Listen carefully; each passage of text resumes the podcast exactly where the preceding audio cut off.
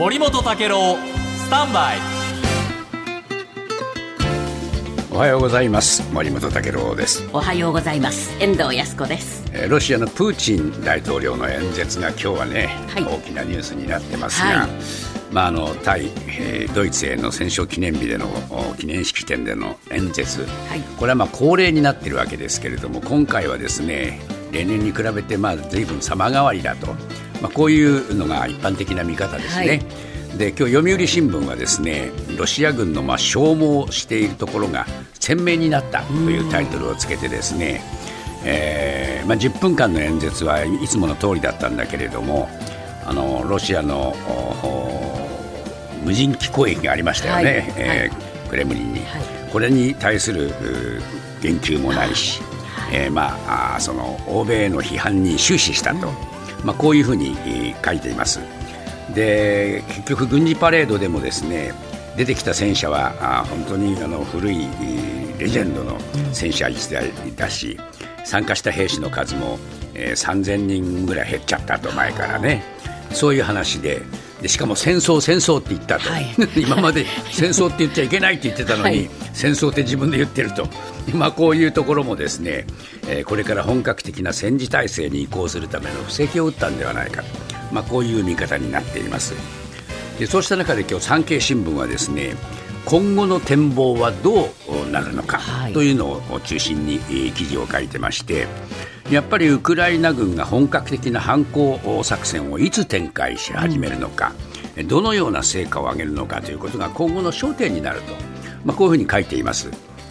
でウクライナはですね、あのーこれ NATO の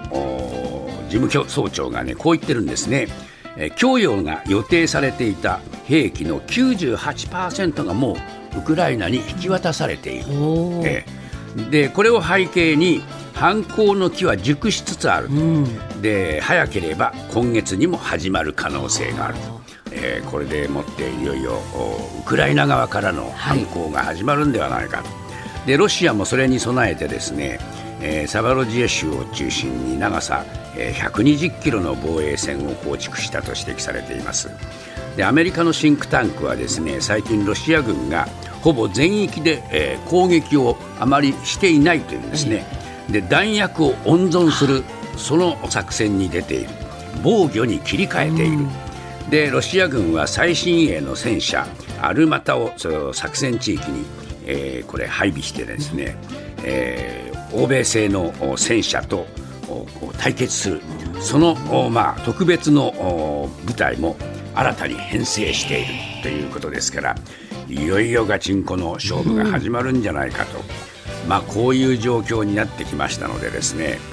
まあ、あの演説そのものにいろいろとおその、ねえー論評を加えることもある中でやっぱりこれからの、えー焦点はですね、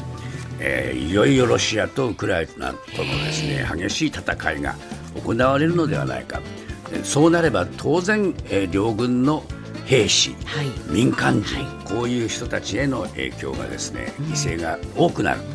えーそういう意味では非常に悲劇がまた高まって悲劇性が高まってきてるなというふうに思います。